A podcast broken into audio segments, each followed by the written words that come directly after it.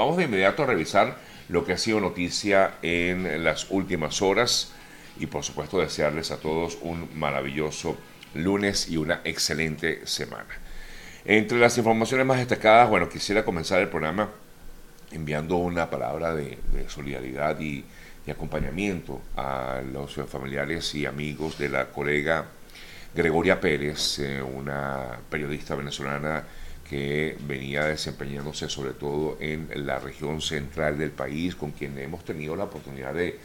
conversar en varias ocasiones aquí en nuestro programa. Ella incluso ha tenido esa, o tuvo esa colaboración con nosotros en varias ocasiones y lamentablemente por complicaciones derivadas de un infarto y eh, agravado por un cuadro de COVID-19, lamentablemente eh, pues falleció en el día de ayer, así que mis palabras nuevamente de solidaridad y, y,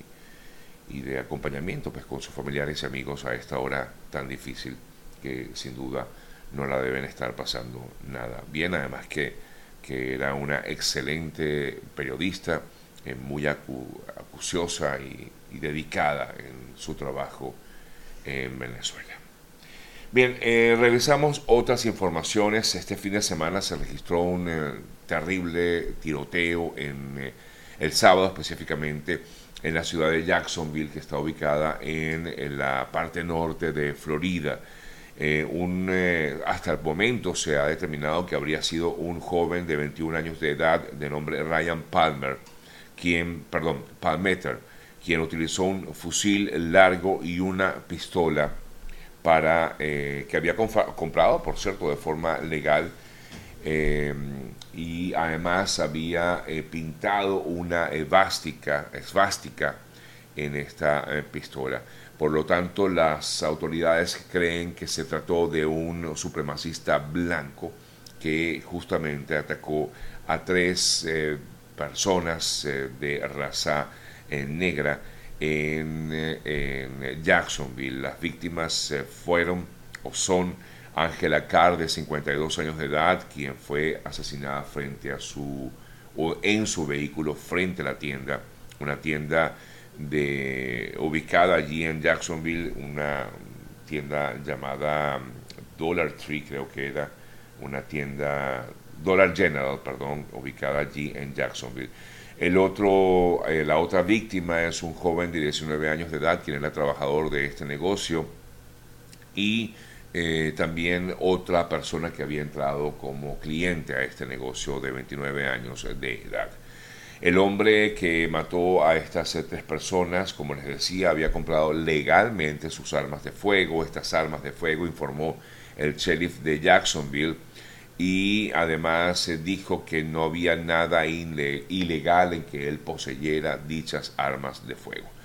Eh, ante esta situación, por supuesto, el presidente de Estados Unidos, Joe Biden, condenó el hecho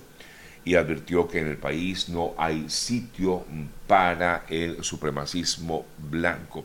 En eh, un comunicado, el mandatario expresó sus condolencias y explicó que las autoridades federales han abierto una investigación sobre este ataque al que tratan como un crimen de odio y de extremismo violento. Luego de haber cometido estos eh, asesinatos, el joven de 21 años de edad se quitó la vida. En otro tiroteo registrado también el fin de semana, esto fue en un partido de fútbol americano registrado en Oklahoma, específicamente en la zona de eh, en un eh, encuentro de fútbol americano de eh, equipos de high school, de secundaria,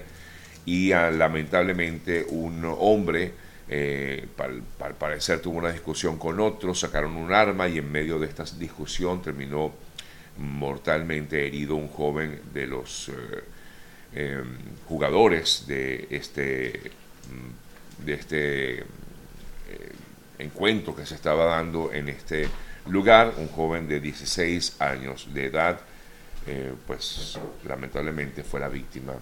de este terrible suceso. Así, amigas, amigos, continúan estas situaciones de las cuales hemos hablado en reiteradas ocasiones estos tiroteos que se registran en este país eh, y al parecer pues nada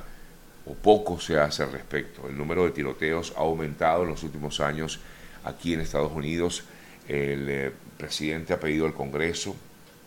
que prohíba las armas de asalto, pero prácticamente pues nada se hace al respecto y tenemos que lamentablemente seguir hablando de este tipo de noticias todo el tiempo aquí en este país. Bueno, se acerca la tormenta tropical Idalia, en este caso, bueno, se formó en el Golfo de México, podría llegar a Florida eh, como huracán, esto está hacia, por lo tanto, hacia la zona mm, o, eh, oeste del estado. Eh, ayer estaba en la zona de México, los expertos vaticinaron que Idalia se convertiría en huracán mañana en el Golfo, en el Golfo perdón, y luego se desplazaría hacia el noreste, es decir, hacia la costa occidental, noroccidental de Florida. Por ahora no se cree que amenace el otro lado de la, del estado, pero sí a esta zona que el año pasado, por cierto, hubo eh, en medio de esta, de esta ola de huracanes que siempre se desata en esta época del año. El año pasado tuvo un fuerte impacto, sobre todo en la zona de Fort Myers. Tal vez esta, este nuevo huracán, voy a repetir el nombre, es Idalia, pudiera impactar en eh, una zona similar, quizás no Fort Myers, porque todavía no se ha detallado cuáles zonas pudieran ser impactadas por este, esta tormenta todavía y que pudiera convertirse en huracán en las próximas horas en, en la Florida. O bueno, está ahorita en México, Golfo de México, y va subiendo. Eh, esperamos que, que no registre una nueva situación de catástrofe como la que se han visto en los últimos años. Revisamos otras informaciones, me voy a Panamá. El fin de semana también eh, las autoridades de ese país dieron a conocer detalles de lo que ha sido el paso por los migrantes irregulares en la zona de, la selva del Darién. Ellos, eh, es decir, las autoridades panameñas han informado que, bueno, estuvieron el fin de semana en Darién, y han eh, informado que alcanzó la cifra récord de unos 308 mil migrantes que han cruzado este año la zona de la selva del Darién y es por ello que han insistido en que mm, recordar que el Darién no es una zona em, para recorrer, sino que es una selva. Una vez más lo, dijeron el fin de semana eh, las autoridades eh, de Panamá ante lo que ha sido el creciente número de personas que han eh, pasado por esta, esta intrincada jungla. De hecho, así lo han eh, tildado, digamos que así es como se llama la campaña que ha esbozado el gobierno de Panamá. Darién no es una ruta, es una jungla. A pesar de todas las reuniones que han hecho los representantes del gobierno panameño, con los países involucrados, no ha habido respuesta, no se ha podido dar un alto a esta situación.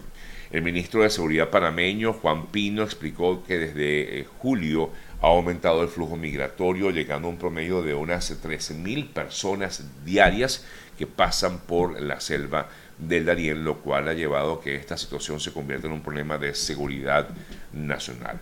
Eh, dijeron igualmente que la situación eh, ya es incontrolable, incontrolable, quise decir, y sobrepasa la capacidad de Panamá en el manejo de la recepción de ola migratoria, a pesar de que han gastado una gran cantidad de dinero para atender a los migrantes irregulares, no les corresponde como tal si no tienen la ayuda de los países del sur, tomando en cuenta de que la mayoría de las personas que pasan por la zona del Darién son de origen eh, venezolano, ecuatoriano y colombiano. Y el, gobierno panameño ha afirmado que no ha recibido una respuesta concreta por parte de estos eh, países.